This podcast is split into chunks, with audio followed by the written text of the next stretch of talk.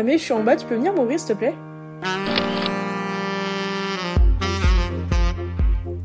Bonsoir et bienvenue dans La Porte qui claque, l'endroit où tout le monde est le bienvenu. Installe-toi, moi c'est Amélia, mais ici on m'appelle Mimo ou Amé. Bonsoir et bienvenue dans l'épisode 18. J'espère que tu vas bien parce qu'aujourd'hui c'est un épisode un peu particulier. Dans le terme, c'est un sujet assez hum, profond. On va parler du coup de, comme dit le titre, je vais mettre des mots sur mes mots, on va parler de santé mentale. J'ai pas voulu mettre le terme de santé mentale dans le titre pour la simple raison que je n'ai jamais été diagnostiquée dépressive ou avoir des troubles de l'anxiété. Cet épisode est en aucun cas un autodiagnostic et c'est pour ça que je ne vais pas employer ces mots à aucun moment dans l'épisode et c'est pour ça que j'ai pas mis santé mentale dans le titre parce que c'est des mots qu'il faut pas du tout utiliser à tort et à travers parce qu'il y a des personnes qui en souffrent réellement et qui sont réellement diagnostiquées mais j'ai eu des gros sentiments ces dernières années qui pour moi étaient inexprimables. J'arrivais pas à poser des mots dessus, je me sentais seule, je me sentais honnêtement j'ai l'impression d'être une grosse merde et je commence vraiment à aller de l'avant et vraiment commencer à aller mieux sans rechuter. Mais du coup cet épisode c'est comme un gros message de tu es légitime à avoir ces sentiments toi, que tu viennes de vivre une rupture ou un deuil ou que ce soit scolaire, familial ou même rien, ou même tout simplement rien, et tu comprends pas pourquoi tu traverses des périodes aussi sombres et compliquées, et que c'est compliqué d'aller de l'avant, et que cette période elle dure une semaine, ou qu'elle dure un an, ou même indéfini. Enfin, tu as le droit de ressentir ces sentiments, et ce, ce podcast va être un énorme câlin, et un énorme juste de dire que tu n'es pas seul. Et je vais un peu enlever le, le tabou autour de ces sujets, et je vais parler en mots très crus, sans passer par quatre chemins, parce que quand ça m'arrivait, j'avais l'impression de vraiment, je me dis, mais qu'est-ce que tu fais? Enfin, qu'est-ce qui se passe? Et j'étais perdue, en fait. Et là, j'avais juste envie d'avoir ce podcast pour moi, il y a quelques temps, et de me dire, ok, euh, ok, c'est normal, ok, ça arrive à tout le monde, et enfin, tu, tu peux avancer je vais pas non plus donner de remède magique euh, de comment aller mieux, etc. Parce qu'en fait, chacun a son histoire, chacun a ses propres problèmes, mais juste je vais faire part de mes sentiments. Vraiment, tu te sens moins seul. Et après, du coup, tu en fais ce que tu veux de ce que j'ai dit, que tu veuilles t'appuyer dessus ou que tu veuilles garder ces informations pour plus tard lorsque tu traverses quelque chose. Voilà, je, je sors ça parce qu'en fait, c'est un épisode, je vais plus expliquer par la suite, mais je pouvais pas le faire avant. Et c'est un épisode que je pensais sincèrement jamais faire parce que c'est des sentiments que là, si tu écoutes ça et tu me connais, je pense que certaines personnes de mon entourage vont être assez surpris parce que j'ai envie d'y aller. Waouh, je reviens, j'ai une larme qui a coulé. Mais en fait, c'est des sentiments auxquels j'ai jamais parlé parce que à chaque fois, je me sens pas légitime. En fait, je minimise tout. C'est-à-dire que si je vais mal, je, me dis toujours qu'il y a pire. Genre, il y a toujours quelqu'un qui, qui a un cancer, qui a un décès, qui a, qui a perdu, qui a perdu un, frère, une sœur. Enfin, en fait, je me rends compte que j'ai toujours tendance à tout minimiser. Et du coup, je me sens pas légitime d'avoir ces sentiments. Et du coup, je me sentais pas légitime de faire ce podcast. Sauf que je me rends compte que quand je vois que mon podcast sur des sujets un peu plus simplets va avoir des réels impacts sur vous, enfin, sur toi, dans les messages que je reçois, je me dis que cet épisode, ne serait ce si ça aide une seule personne qui était dans ma situation il y a quelques temps, bah, j'ai réussi ma mission et c'était clairement le but de mon podcast en le créant. Avant de commencer dans le vif du sujet, je fais juste ce message pour situer un de mes proches. Ce n'est pas du tout un appel à l'aide, je vais très bien et il faut pas s'en vouloir de pas savoir quand l'autre personne va mal parce que Bref, en fait, c'est juste que c'est pas c'est pas du tout un appel à l'aide et je vais très bien et euh, voilà, c'était ma petite parenthèse si jamais tu me connais et que je t'ai pas fait part de ces sentiments. Bon, je vais rentrer dans le vif du sujet. Comme dans tous les épisodes, j'ai classé mes idées et là, je vais vraiment classer de manière assez logique. La première partie, ça va être la descente un peu aux enfers. Comment est-ce que, euh, enfin, comment est-ce que la chute elle se passe et quels sont les petits éléments qui s'accumulent. Ensuite, pour moi, je vais parler des conséquences que je traîne sur le long terme suite à ces périodes où j'allais vraiment pas bien. Et ensuite, la troisième, c'est un peu comment est-ce que j'ai pu me rattacher au peu d'espoir que j'avais et comment j'ai pu euh, remonter de ces périodes-là parce que là, je peux le dire, je, suis heureuse. Et ça faisait longtemps que j'avais pas réellement ressenti un bonheur pur et sans vraiment me forcer à, apprécier, etc. Pour donner un peu de contexte, euh, je pense que j'ai eu plusieurs grosses descentes au cours euh, de ma vie. Je pense que j'avais jamais connu vraiment de la grosse tristesse ou vraiment des périodes hyper compliquées. Je pense que la première fois que j'ai connu ça, je devais être un peu en cinquième lorsque c'était un peu, euh, l'enfer du collège, quoi. Mais là, je vais plus appliquer euh, ce que j'ai vécu récemment. Pour donner un tout petit peu de contexte, on m'a diagnostiqué une maladie idiopathique qui a causé la paralysie de mon moitié de mon visage. Je vivais toute seule à l'étranger et ça a entraîné euh, des mois de traitement et c'était très clairement atroce. En fait, du coup, ma santé physique avait causé la chute de ma santé mentale par la suite. Mais il faut noter que je suis quelqu'un de hyper positive. Je suis quelqu'un qui est très heureuse. Sur mes bulletins, euh, j'avais souvent les profs qui marquaient que j'avais souvent un sourire et que c'était très agréable. Et j'adore cette image que les gens ont de moi, de quelqu'un d'hyper positif, d'hyper euh, ouais, heureuse en fait. Et du coup, euh, je voulais absolument pas casser cette image et je voulais surtout pas faire peur à mes proches et à mes parents. Oh, j'ai dû mettre pause, j'ai commencé à chialer comme une grosse merde. Sauf qu'en fait, c'est que ça peut durer qu'un temps. C'est que tu peux pas faire une facette super longtemps parce que c'est une bombe à retardement et tôt ou tard elle va exploser, que tu le veuilles ou non. Et pour mon cas, ça a été le cas plusieurs fois. Là, c'était du coup la fois la plus récente où un peu j'ai brûlé du noir, enfin j'étais au fond.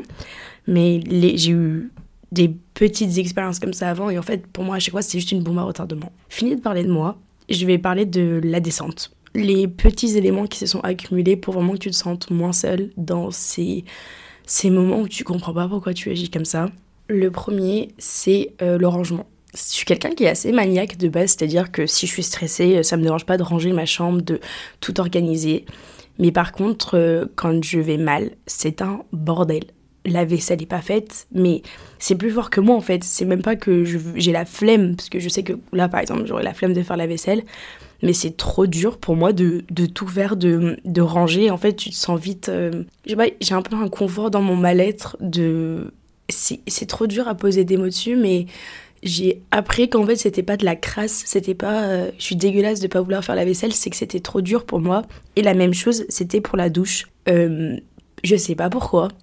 Mais ça me demandait trop d'efforts d'aller me doucher, de prendre soin de moi, de me laver, de me brosser les cheveux, de me maquiller. Parce que du coup, durant cette période, quand j'étais paralysée, je me trouvais hideuse. En fait, je savais que c'était pas trois coups de mascara, me brosser les cheveux, aller prendre une douche qui allait faire que ça aille mieux. Parce qu'en fait, quand j'ai commencé un peu à le faire, ça a un peu prouvé ce que je pensais. Parce que les gens, parce que vu que c'était bien sûr carrément faux sur les réseaux sociaux ou dans mes stories privées ou j'en sais rien, j'étais en mode de ouais, ça va mieux. Et les gens me disaient, oh, ça va mieux.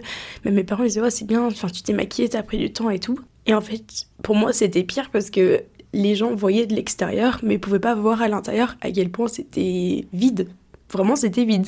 Je viens de faire une pause parce que je me suis trop laissée emporter émotionnellement et le but c'est pas d'attiser de la pitié, c'est vraiment de, comme je dis, pour que tu t'identifies. Bref, euh, le point qui vraiment que je traîne sur le long terme et qui vraiment c'était le plus chiant et qui est encore le plus chiant à l'heure actuelle, c'est le sommeil c'est en fait, euh, je dormais pas la nuit, j'ai enchaîné les nuits blanches alors que mon corps était plus que fatigué. Et en fait, du coup, j'avais un rythme de sommeil, mais, mais atrocement décalé. Je, je dormais la journée, j'arrivais pas à trouver le sommeil. Mais en fait, avec du recul, je comprends pourquoi. C'est qu'en fait, je trouvais confort dans la nuit.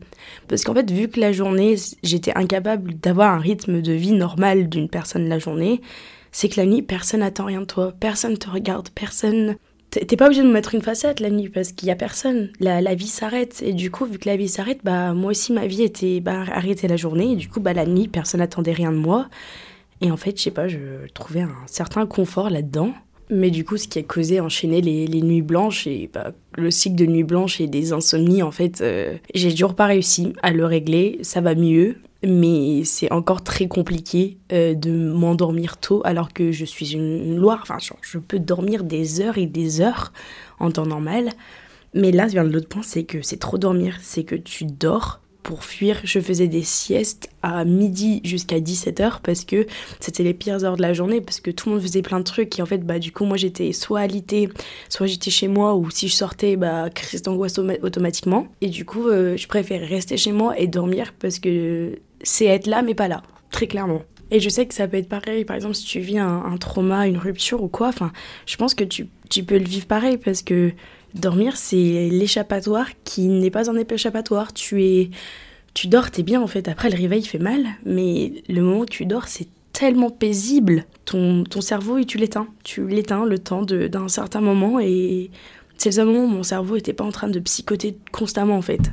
Un autre point, c'est que quand ta santé mentale va mal, c'est que je me suis trop concentrée sur euh, essayer de récupérer ma santé mentale que j'ai laissé passer ma santé physique avec euh, par exemple la malbouffe vu que j'avais pas l'énergie de me faire à manger ou de j'avais pas envie j'avais pas faim j'avais pas d'appétit que du coup euh, j'ai pris 10 kilos. Là en l'espace de un an presque moins puis j'ai pris ouais 8 à 10 kilos. Et c'est pas du tout à mon habitude. Et du coup euh, là ça va j'essaye de pas me, me descendre par rapport à ça mais euh, c'est un énorme conséquence et en fait du coup tu peux pas t'abattre parce que là sinon c'est un cercle vicieux. Si là je commence à critiquer mon corps, je vais faire chuter ma santé mentale. Sauf qu'à la fois je viens de la récupérer donc j'ai pas envie de...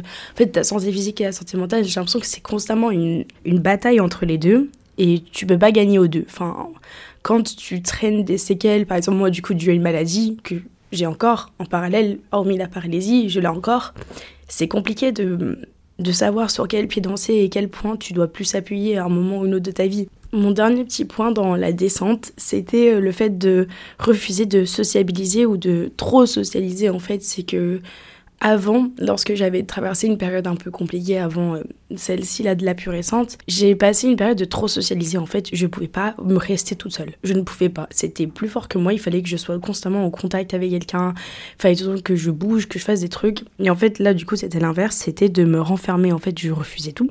Je voulais pas sortir, je voulais pas voir du monde, je voulais même pas appeler des gens, ou si les gens m'appelaient, j'essayais de couper la conversation courte parce que c'est ce que je vais expliquer là pour les conséquences sur le long terme, c'est bah, les gens n'allaient pas comprendre. Et j'attendais pas des gens qui comprennent parce que quand bien même elle me disait non mais je comprends, tu comprends pas parce que la personne n'est pas dans ta situation, la personne n'a pas vécu la même rupture que toi, la personne peut-être avait pas la même relation avec la personne qui est décédée que toi, que que tout simplement peut-être que tu vas mal sans pour autant arriver à poser des mots dessus et du coup la personne peut pas comprendre même si elle veut elle peut pas. Et du coup j'avais juste une tendance à pas socialiser pas sortir parce que du coup euh, j'étais bien dans mon propre confort. Et c'est à ce moment-là que je me suis rendu compte que j'étais en train de survivre au lieu de vivre avec tous ces éléments qui ont duré euh, ouais qui ont duré beaucoup trop longtemps et en fait euh, ouais c'était de la survie Vraiment, c'était. J'apprécie. Il n'y avait plus le, goût de faire grand chose. Et je tiens à préciser que j'ai jamais, jamais, jamais eu de pensée noire. Je savais que j'allais m'en sortir. Mais c'est juste une question de ok, faut que je vive mes émotions, faut que j'accepte ce qui est en train de se passer et que j'arrive à remonter la pente. À noter que pendant toute cette période, sur les réseaux sociaux, ça se voyait peut-être que j'étais pas au top de ma forme. Mais c'était faux. Enfin, c'était très clairement du, gros pipeau au maximum, je pense. Et pendant deux semaines, j'étais morte. Et après, euh, quand j'ai commencé à revenir, j'ai dit, ok, j'en ai marre, j'ai pas envie que ça me laisse m'abattre. Sauf qu'à la fois, euh, c'est pas aussi simple qu'on pourrait juste le montrer à travers euh, une story Instagram. Maintenant, je vais parler des conséquences long terme de passer une période comme ça. Pour le premier, ce que j'ai un peu mentionné avant, c'est que je voulais pas faire peur à mes proches. C'est-à-dire que j'avais une tendance à me renfermer sur moi-même et je voulais pas trop en parler, même si je sais que ma mère s'en est très très vite rendu compte. Mais au final, je m'en suis sortie seule, malgré. Euh, enfin, j'avais quand même la présence de mes amis qui étaient littéralement géniales et tout. Mais en fait, pour moi, ça cause une hyper indépendance psychologique. Je ne sais pas si ça se dit, mais c'est comme ça que je le mets dans mes mots. C'est que j'ai réussi à me sortir de cette période de merde. Et du coup, maintenant, je ne dépends que de moi-même.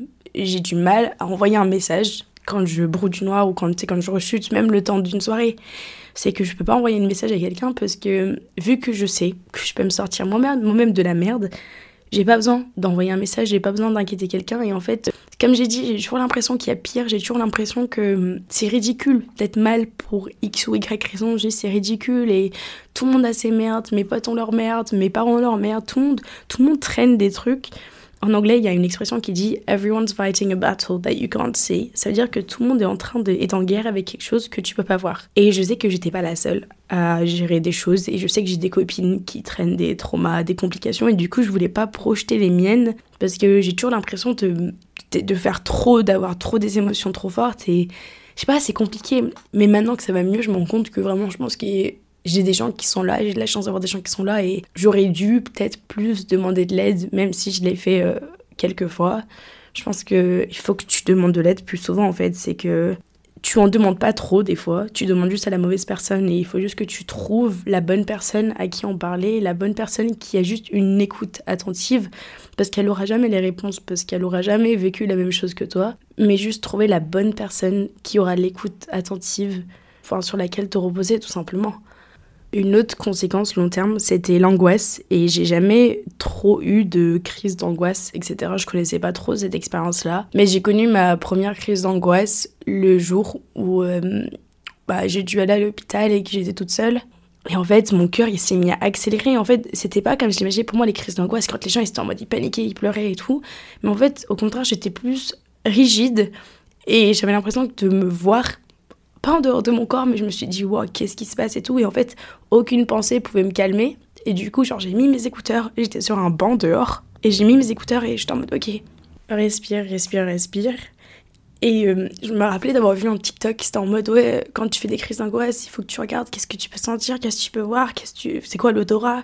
Et du coup, j'ai essayé de genre de me rappeler que je suis sur Terre et de me rappeler ce qu'il y a autour de moi. Et genre, en fait, je me faisais un câlin moi-même en mode ça va aller. Et depuis, euh, je dirais que j'en ai fait pas mal. Euh, que ce soit des plus petites ou des plus grosses, euh, même le jour, pour aucune raison. C'était avant-hier, je crois. J'étais dans mon lit et on s'apprêtait à repartir en ville. Et en fait, j'ai un peu commencé à paniquer alors qu'il n'y avait aucune raison. Et du coup, vraiment, j'ai mis mes écouteurs et c'est ce que je vais parler un peu plus tard de quelle musique je mettais. Et vraiment, je, me fais un câlin, je me dis, ok, ça se passait. Et j'ai un peu développé, du coup, comme je disais, l'hyper-indépendance, un mécanisme de, de protection. Et je n'ai aucune idée si c'est une crise d'angoisse. Je ne sais pas du tout ce que c'est parce que c'est juste une, petite crise de panique. Je pense que c'est ça. Et ça m'a pris par surprise parce que pour moi, les crises d'angoisse, c'était comme, euh, comme dans les films, tu vois, où les gens ils étaient en mode, ils paniquaient, ils bougeaient, ils, ils, ils étaient un peu dans tous les états. Et je pense que ça vient dans toutes les formes. Et ça se trouve, ce que je dis, c'est pas du tout une crise d'angoisse. Et j'utilise le mot à tort et à travers, alors que j'ai bien précisé que je ne voulais pas faire ça. Mais voilà, c'est juste pour que si jamais toi ça t'arrive, ces moments où pour aucune raison tu ressens genre un énorme coup de stress, bah moi aussi, ça m'arrive. J'ai juste développé un mécanisme que je sais qui arrive à me m'auto-réconforter euh, dans des situations où peut-être que tu n'as pas quelqu'un pour te réconforter ou tu n'as tout simplement pas besoin, enfin t'as pas envie de demander à autrui. Maintenant, le plus gros point euh, des conséquences à long terme ou des, des choses qui, qui me sont arrivées en fait, c'est j'avais hâte de rien. C'est-à-dire que je suis partie pendant cette période j'étais partie à Budapest, Amsterdam et à Rome. Enfin, des trucs de ouf. Enfin, très clairement, quand tu dis que tu voyages autant.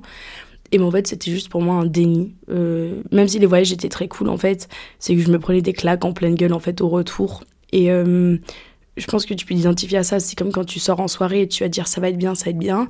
Quand même la soirée est cool, euh, soit tu as un moment tu te trouves dans les toilettes de la soirée et que la réalité te revient, soit quand tu rentres, en fait tu peux pas fuir la réalité indéfiniment.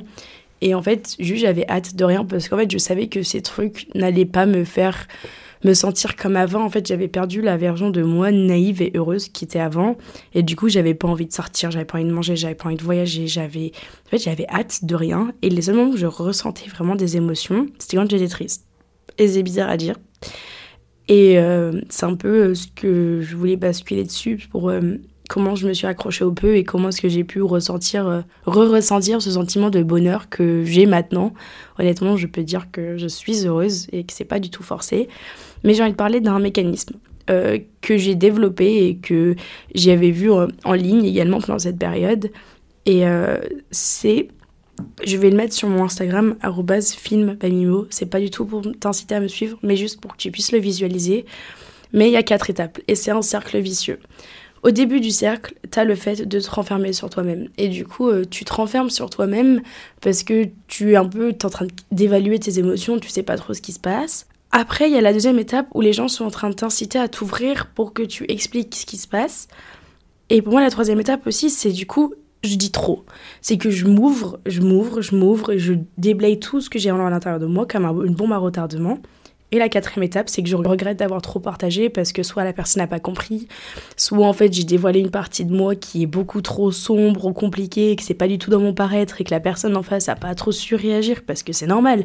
Moi je sais que si quelqu'un venait vers moi avec autant de enfin de, de mal-être que j'avais à cette période, mais j'aurais pas su où me foutre, j'aurais été au bout de ma vie pour cette personne, mais je sais pas comment est-ce que j'aurais pu l'aider. Et j'ai aucune idée comment quelqu'un aurait pu m'aider non plus pendant cette période. Et c'était pour moi, c'était à moi-même de m'en sortir. Et pour moi, du coup, le fait de trop partager, ça a conduit au fait au point de départ, au fait de me renfermer sur moi-même. Et ce cercle ne s'arrête jamais. Enfin, j'ai l'impression que c'est ça, c'est que soit je partage trop, soit je partage pas. Et ouais, c'est un peu mon petit schéma. Maintenant, je vais parler de comment je vais mieux, parce qu'il y a quand même euh, une remontée après tout ça. Et c'est ma théorie numéro 1. Et j'ai même une copine qui s'est fait tatouer cette théorie. Euh, elle est un peu partout et c'est une trend TikTok, genre après la pluie vient le beau temps. Et pour moi, c'est bien plus qu'après la pluie vient le beau temps, c'est qu'il y a toute une théorie de météo. C'est que, par exemple, là dans ma vie, je dirais qu'aujourd'hui, euh, il y a un peu de nuages, mais ça va. Pendant ma période avant, c'est qu'il y avait une grosse tempête. Mais vraiment, c'était un truc de ouf. C'est que je pouvais pas sortir de chez moi tellement il pleuvait. Sauf que je te promets que ça dure qu'un temps. C'est que quand il pleut, il pleut pas pendant toute une journée. Enfin, ça si, il pleut pendant toute une journée. Mais en fait, euh, la pluie, elle n'est pas indéfinie. Enfin, c'est qu'il y a toujours, toujours, il va toujours refaire beau. Mais comme il va refaire beau, il va repleuvoir. Donc il faut te préparer à ça également. Mais du coup, c'est juste à toi d'évaluer, de mettre ça en termes de météo. C'est que si aujourd'hui il y a une météo de merde dans ta tête et c'est atroce, bah tu te débrouilles, tu trouves un, mécanisme de protection qui peut faire guise de parapluie et t'avances. Ou euh, si jamais il fait beau, bah profite du moment où il fait beau, il fait beau, t'as le droit d'accepter qu'il fait beau de temps en temps et tu peux re-shooter le jour après. C'est un, c'est un peu les, les saisons quoi. Enfin, il y a des saisons qui vont être plus longues que d'autres, il y a des saisons qui vont être plus courtes que d'autres. Là, je dirais que ça fait l'été depuis quand même longtemps dans ma tête, c'est que ça va très bien et que je commence à être vraiment épanouie. Mais pendant une période, c'était vraiment euh, l'hiver, mais l'hiver euh, au fin fond euh, de, je sais pas où il pleut tout le temps, en Angleterre, où il pleut tout le temps, quoi. C'était vraiment, voilà. Donc tu peux relativiser en termes de, de météo et pas juste pluie et soleil c'est qu'il y a plein d'autres météos et qu'il y a plein d'autres trucs. Il y a le vent qui est chiant, mais ça va, tu peux quand même faire des choses. Enfin, voilà, c'est un peu ma petite théorie. Et j'en ai parlé tout à l'heure de quand je faisais des crises d'angoisse, mais euh, je dis tout le temps que je suis fan de Mac Miller. Mais pour moi, j'avais jamais compris comment les gens étaient vraiment red fans euh, d'artistes. Genre, je comprenais pas pourquoi les gens aimaient autant des chanteurs. De là, les idéaliser. Et euh, j'ai toujours bien aimé Mac Miller, mais quand du coup j'étais en, j'étais au bout de ma vie, j'ai commencé un peu à écouter ses paroles et euh, pour savoir que Mac Miller est décédé d'une overdose. Euh, il était très clairement addict à la, à la, drogue et en fait du coup il avait des pensées tellement sombres et en fait il a mis des mots tellement beaux dessus. Et par exemple dans une petite chanson il dit When everything gets lonely, I can be my own best friend. Et ça veut dire que quand tout t'es triste et euh, comment comment je traduire lonely putain quand t'es seul en fait tu peux être ton propre meilleur ami et en fait je trouve dans ces paroles il y avait tellement de sens donc J'espère que tu as trouvé un artiste, ou je sais que beaucoup de personnes aiment beaucoup euh, Nekfeu, Laylo. En fait, euh, de trouver des, des, artistes qui résonnent vraiment avec ça, et ça te permet d'avoir un peu une personne qui te connaît pas, mais qui traverse la même période. Même si moi, ce podcast peut te faire sentir moins seul, ce serait pour moi waouh de me dire que j'arrive à, à travers mon histoire de merde, de partager ça euh, pour qu'une autre personne se dise Ok, mais ça va, enfin, je suis pas seule. Et le fait de se sentir pas seule, pour moi, ça fait déjà 50% du taf. Et parce que, ouais, le sentiment de se sentir seule dans cette situation, pour moi, c'est vraiment le pire. Un autre point, c'est que j'ai réussi à relativiser en termes de tous les jours est un jour nouveau. Tous les lundis, c'est un tous les jours, tous les mardis, tous les midis, tu changes d'heure, c'est un nouveau départ. Et du coup, des fois, je me disais, ok, cette semaine, je me reprends en main, je rangeais tout. Même si au bout du mercredi, c'était roll bordel et j'ai refait une insomnie, c'est pas grave, j'ai essayé. Et au fur et à mesure, tu vas commencer à grimper, à remonter la pente. Et même si tu rechutes, tu, rechuteras en fait toujours un peu plus bas. Et même si la montée, elle est hyper dure, une fois que tu vas arriver en haut, tu auras cette belle vue de ouf sur tout ce que tu as conquéri et l'expression What doesn't kill you makes you stronger, ce qui, ce qui ne te tue pas te rend plus fort, pour moi c'est tellement vrai et j'avais jamais trop compris.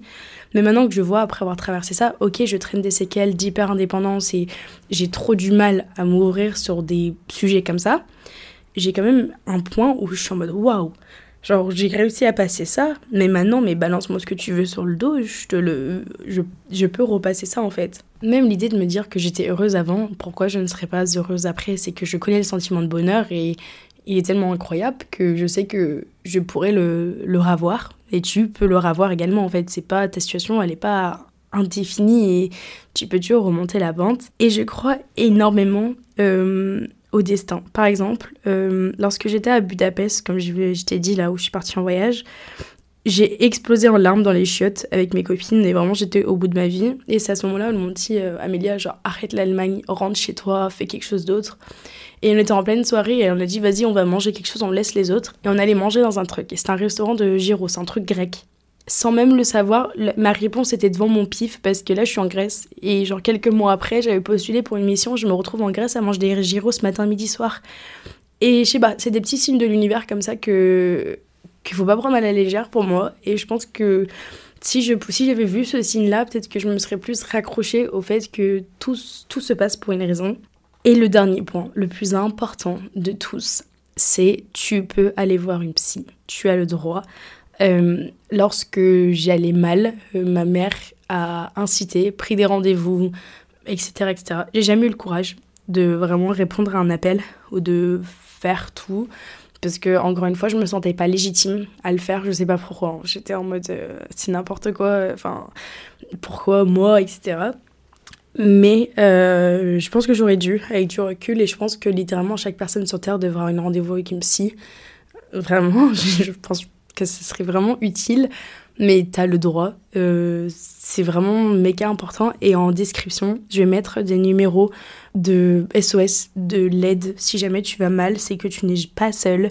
Et c'est peut-être ma voix qui peut te faire ouvrir les yeux ou la voix d'un chanteur, ou etc. Mais je mettre des numéros en description du podcast euh, où tu peux appeler pour parler parce que tu n'es pas seul. Bref, c'était un peu tout. J'ai vidé mon sac et j'ai littéralement donné les armes à toute personne qui voudrait me blesser en m'ouvrant euh, sur les sujets les plus sensibles au monde à des milliers de personnes, alors que mes meilleures copines ne sont, je pense, même pas au courant de cela. Mais euh, j'espère avoir eu un impact sur au moins une personne. Et euh, je vais faire le conseil à mini-mois. Donc le mini-mois, ça va littéralement d'être mois de novembre 2022. Mais c'est juste, t'as le droit d'être mal, peu importe le, la situation.